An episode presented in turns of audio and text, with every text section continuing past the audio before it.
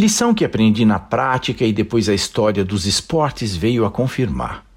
O trabalho em equipe é uma das conquistas mais importantes de qualquer empresa. Mas o que se deve entender é que trabalho em equipe não se faz baixando o nível de alguém extremamente talentoso para o menor denominador comum. Até os anos 1980, o Chicago Bulls foi um time sem grandes conquistas ou expressão nos Estados Unidos. Com a chegada de Michael Jordan, isso mudou.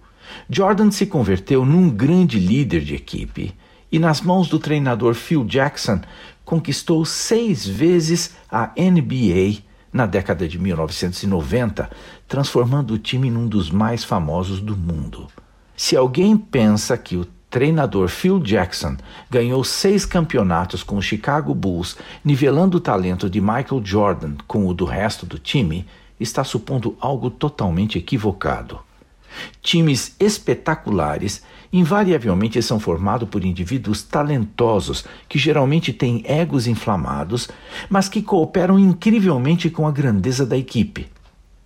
Luta de egos é algo próprio do ajuntamento de talentos. Em circunstâncias críticas como estas, do que depende o sucesso? Quer saber?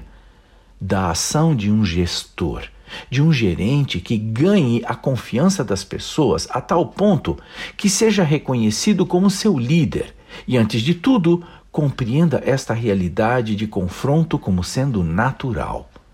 Ele é quem promove o alinhamento do grupo em função da vitória que será obtida ao se tornar uma equipe. Eu sou Abraham Shapiro, profissão Atitude.